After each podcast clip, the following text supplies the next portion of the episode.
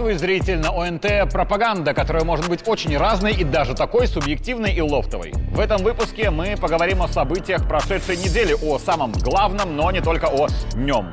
Меня зовут Игорь Тур, это моя пропаганда. Начнем. Неделю назад я обещал, что как сопровождающий главу государства в его рабочей поездке в Россию расскажу немного интересного из кулуаров. Сказано, будет сделано. Отвечаю массово как своим коллегам, так и друзьям, знакомым и самым любимым зрителям на главный вопрос «Как там Питер?». Ответ простой, понятия не имею, потому что за пять командировочных дней я того Питера особо и не видел. Это и потому, что программа была крайне насыщенной, как обычно и бывает, в любых командировках с президентом, так и жили и работали мы не совсем в Санкт-Петербурге, Петербурге, а в той самой Стрельне, где тот самый комплекс Дворец Конгрессов, венчает который Константиновский дворец.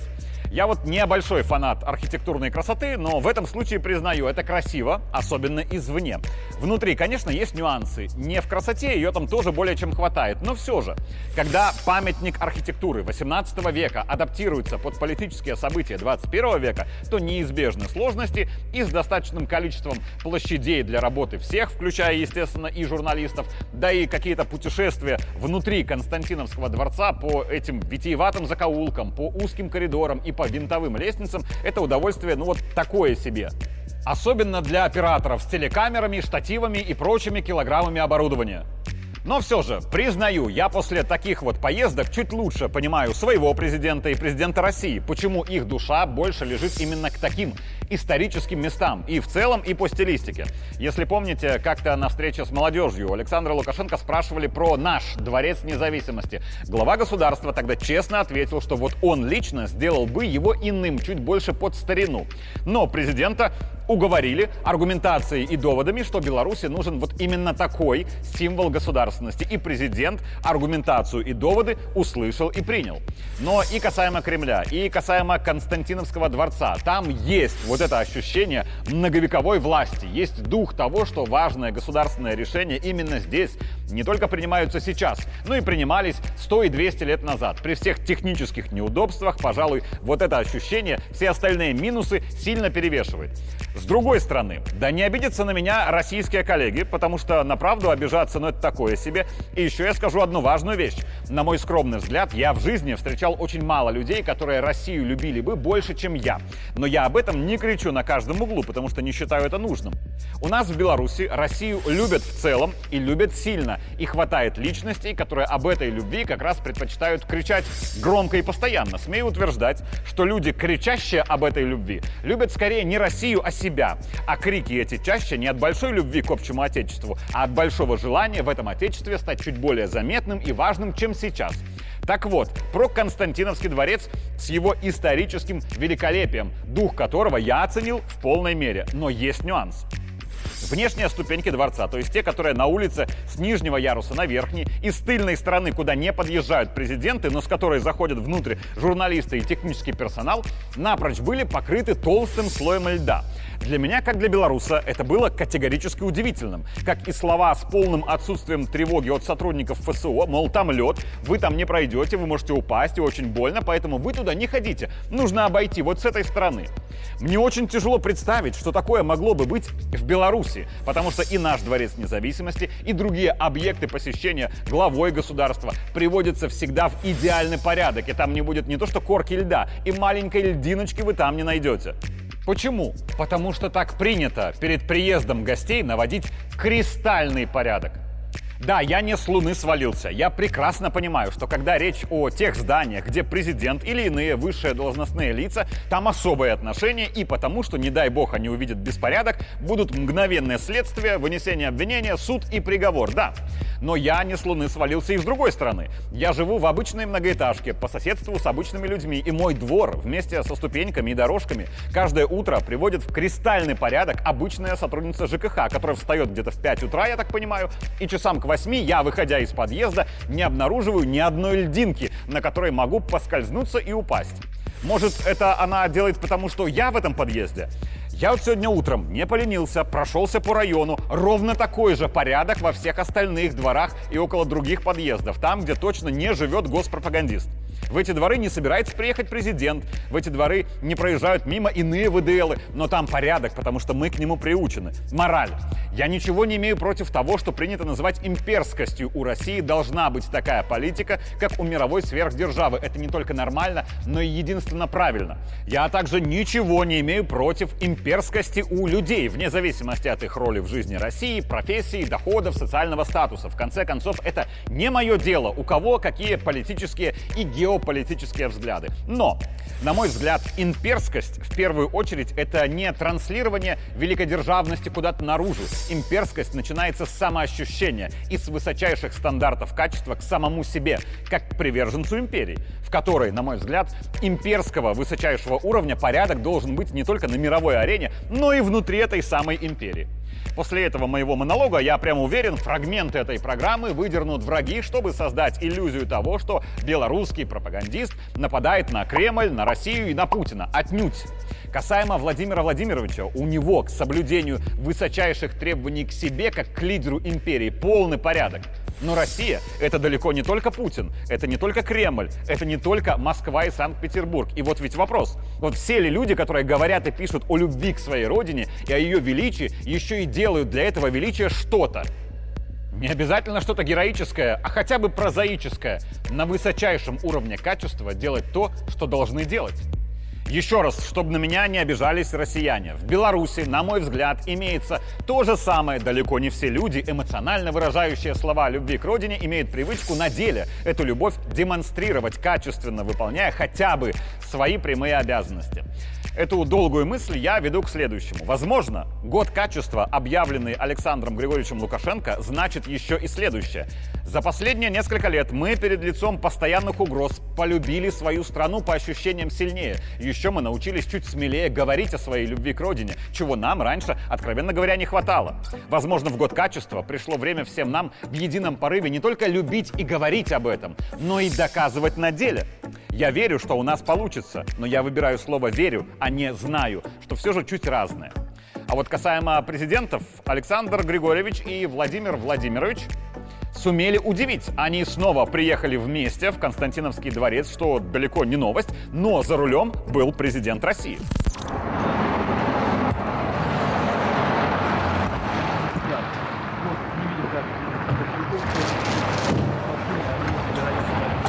Одни журналисты после этого эпизода делали акцент на том, что Путин был за рулем, а Лукашенко на переднем пассажирском сиденье. Другие, я, вспоминали анекдот про «не знаю, кто это, но водитель у него сам Путин».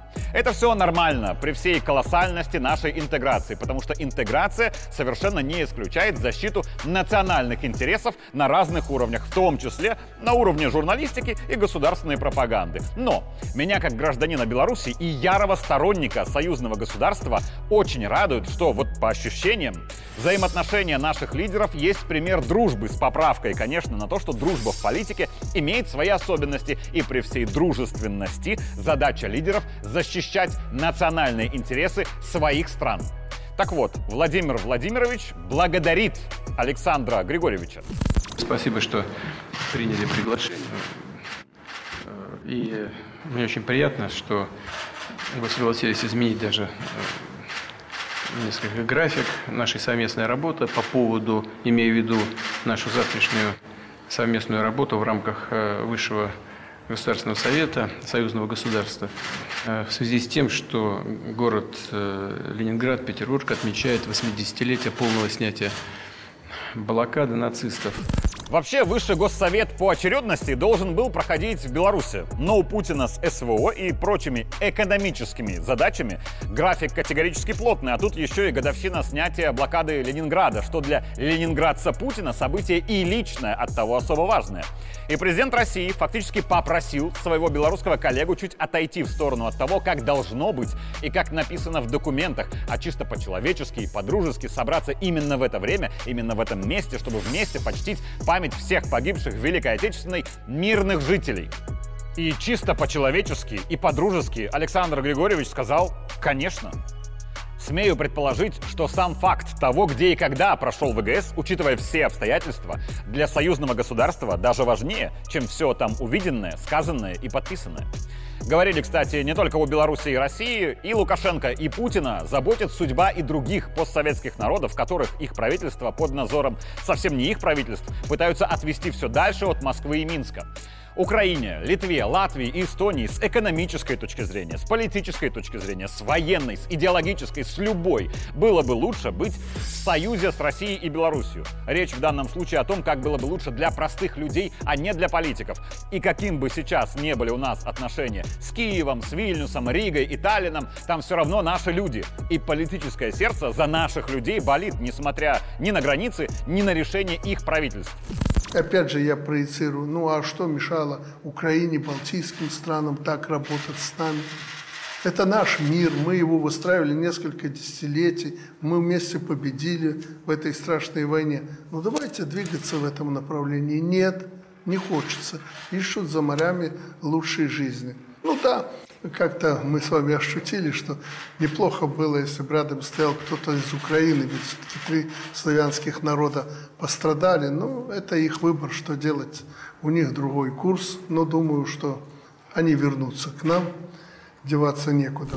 Здесь я уже перенесусь в Минск. В четверг Александр Лукашенко встретился еще и с губернатором Брянской области Российской Федерации. Брянск – наши ближайшие соседи, которые, как сказал сам Александр Богомаз, многому учатся у Беларуси, особенно в сельском хозяйстве. А еще тот самый монумент «Три сестры», который был символом единства Беларуси, России и Украины, был на стыке границ как раз Гомельской области, Брянской и Черниговской.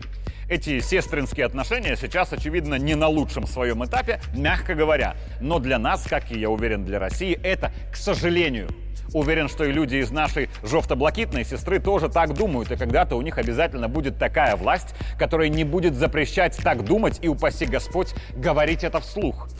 На границе трех республик всегда царил дух добрососедства, дружбы и сотрудничества. Сейчас все наоборот глубокому сожалению нашему. И, наконец, пятница. В этот день Александр Лукашенко принял ряд кадровых решений, которые во многом касаются Комитета государственной безопасности. Офицер, который стал публичным символом КГБ Беларуси вместе с лозунгом «Все будет добро, мы обещаем» и с поддержкой в том числе телеканала ОНТ, пошел на повышение. Константин Бычек избавился от приставки «зам» и возглавил Следственное управление КГБ, с чем Константина Федоровича искренне и душевно поздравляю. Мне лично очень приятно, когда надежные коллеги и партнеры в защите конституционного строя в очередной раз получают заслуженное повышение, звание и государственные награды. А уже экс-начальник этого управления Андрей Самбук стал директором Департамента финансовых расследований Комитета государственного контроля. У нас э, вакансия департаменте финансовых расследований. Там нам надо придать определенное направление, может быть, э, связанное больше э, с системной работой как-то в Комитете госбезопасности. И я был склонен к тому, чтобы вас туда, Андрей Васильевич, направить на эту должность руководителем а Константин Федорович, поскольку он совсем еще молодой человек, ну и работает в Комитете госбезопасности. Ну и я не скрою, новое поколение, я всегда об этом говорю, вам придется еще работать и работать, и на более высоких должностях, поэтому об этом тоже не забывайте. В этих словах президента у всех есть возможность вычленить главное. Кто-то услышит, что конкретно Бычек и Самбук еще поработают и на более высоких должностях. Другие услышат, что страна сейчас активно привлекает и продвигает в целом молодую генерацию управленцев, которым предстоит в будущем принимать и стратегические решения о будущем своего государства. А я же услышал для себя чуть другое. О том, что ДФР нуждается в систематизации работы. Сейчас оставлю департамент в покое, потому что понятия не имею, как там работа сейчас организована, так что просто о системности работы без какой-либо привязки. Александр Лукашенко, и я об этом уже пару раз говорил в этой же программе, это человек, умеющий выстраивать системы принятия решений и реализации проектов. И он это успешно делает на протяжении трех десятков лет. Что значит системность работы? На мой взгляд, это кадровая автоматизация, когда и при постановке любой задачи, и при любом форс-мажоре каждый сотрудник организации четко понимает, что он должен делать, от исполнителя в самом низу, через менеджеров среднего звена, вплоть до руководителя. Более того, система — это еще и понимание у каждого ее элемента, что все другие элементы при любой задаче точно так же понимают свое действие. Более того, у всех есть понимание того, какие именно действия будет совершать каждый кадр. Не меньше, но и не больше, без лишних телодвижений, ровно так, как требуется. Давайте, как обычно, на примере. Я пофантазирую про свой телеканал. В ту же пятницу глава государства принимал еще и с докладом управляющего делами президента, где, среди прочего, сказал, что тема реанимации к жизни лыжного бренда Телеханы вот как-то заглохла. Давайте представим, что ОНТ и конкретно мне поставлена задача сделать об этом аналитический репортаж. Эфир часа через четыре. Когда есть система работы, я как автор иду и сажусь писать текст, изучая все нюансы темы. За все остальное у меня голова не болит, потому что я четко понимаю, какую работу сделают все остальные элементы этой системы. Руководитель без каких-то лишних телодвижений определит рабочую группу, снимет с них текущие задачи, переложив их на кого-то другого, а также ввиду экстренности поручения поставит выполнение именно этой задачи в приоритет, о чем бы ни был вопрос, что о транспорте, что об оборудовании. Вот сначала это, а потом все остальное. Съемочная группа нашего Брестского корпункта мгновенно выезжает в поселок Телеханес, совершенно точно понимая, какую работу должны выполнить именно они. Поговорить с руководителем предприятия, но чтобы в интервью прозвучало как об успехах производства, так и, очевидно, о минусах, раз репортаж действительно аналитический. Еще надо поговорить с сотрудниками предприятия, сформировав фрагмент с их мнением о динамике изменений. Поговорить нужно с жителями поселка, для которых в целом успешная жизнь градообразующего предприятия является важным для личного благосостояния. После этого фрагменты каждого интервью нарезаются и доставляются на монтажную станцию в Минск ровно в том объеме, который нужен для эфира, ни больше, ни меньше, потому что ни у кого, точнее у меня, нет времени отслушать весь отснятый материал и выбрать лучшее. Параллельно с этим съемочная группа ОНТ в Минске мгновенно выезжает в курирующую организацию, это в данном случае как раз управделами, где специалист рассказывает о плане господдержки бренда Телеханы, показывает какие-то макеты модернизированных цехов, раскладывает всю экономическую стратегию. И фрагменты этого разговора ровно в том объеме, который тоже нужен для эфира, доставляются на монтажную станцию вместе с сопроводительным текстом. В это же время выпускающий редактор на ОНТ работает с архивом. Вот кадры, какими когда-то были в 90-е телеханы, вот спустя 10 лет, вот в 2018 году президент ставит задачу. Набор архивного видео тоже не по принципу «сгрузим все, пускай там на монтаже разбираются», а строго отобранные планы необходимого, но не чрезмерного количества и так далее. И если я за часа два, написав текст, прихожу на монтажную станцию и вижу ровно те элементы, на которые я и рассчитывал, прорабатывая текст, значит работа выполнена системно системно. И для результата необходимого качества понадобится даже не 4 часа, а 3. Может быть и иначе, не системно, скажем так. Это если, например, при экстренной постановке, но типичной и ожидаемой по своей сути задачи начинается миллиард каких-то совещаний, обсуждений, как мы это будем делать, кто это будет делать, куда и зачем. Пока совещались, полчаса мы уже, очевидно, потеряли. Дальше могут быть вопросы от разных элементов этой несистемной системы. А что спросить? А у кого? А как? А точно ли у них? А точно ли это? А чего ты нервничаешь? А чего ты кричишь? А иди ты сам? И так далее. На эти разборки тоже можно потерять полчаса, час времени. Дальше могут сыграть вот чисто технические моменты. А машина наша уехала, а потому что запланирована была съемка репортажа про какие-нибудь сосульки. А никто же не говорил, что надо не сосульки снимать, а ждать что-то по телеканам. Или телекамеры нет, потому что нужно заказывать телекамеру, а вы не заказали. А еще у вас в заявке нету второй и четвертой подписи в графе «Нужные подписи». Суть, мне кажется, понятна. Отсутствие системы, во-первых, сильно растягивает во времени выполнения любой задачи. Во-вторых, появляется риск не успеть в эфир, то есть отсутствие системы грозит провалом. В-третьих, даже при отсутствии прямого провала, отсутствие системы снижает качество выполнения задачи. И в-четвертых, отсутствие системы приводит к тому, что выполнение задач превращается в какое-то выяснение отношений, что чаще всего негативно сказывается на коллективе и его дальнейшем КПД. Я уверен, что некоторые ждут моих комментариев, так, а как у вас на ОНТ? Буду честен, бывает, конечно, всякое, но в целом горжусь тем, что наша работа системна, и ее системность, во всяком случае, что касается моей работы, тоже буду честен, повышается с каждым годом. Но я вообще о другом. Дорогие зрители, когда вдруг куда-то назначают офицера КГБ или генерала милиции отправляют куда-то на гражданскую руководящую должность, или вдруг военный получает важный пост на гражданке, вас кое-кто убеждает, что это караул, силовики уже везде и всюду, это плохо, это якобы жесткость, тотальный надзор и так далее. Но задача руководителя — создавать систему выполнения распоряжений на своем предприятии. А в силовом блоке запрос на системную работу как раз наивысший, и у них есть необходимый опыт, который они могут переносить куда-то. Если условно полковника МВД назначают руководить условно мясокомбинатом, понимает ли он что-то в мясе? Он будет стараться понять все как можно скорее, но со старта, очевидно, нет. Но ему и не это первично нужно. От него требуется создавать систему выполнения задач и обучить кадры работать в этой системе. И в этом силовики хороши когда у нас будут новые назначения их в гражданские организации, а я прям уверен, что они будут, вы об этом, пожалуйста, вспомните. Меня зовут Игорь Тур, это была моя пропаганда. Увидимся в следующий понедельник.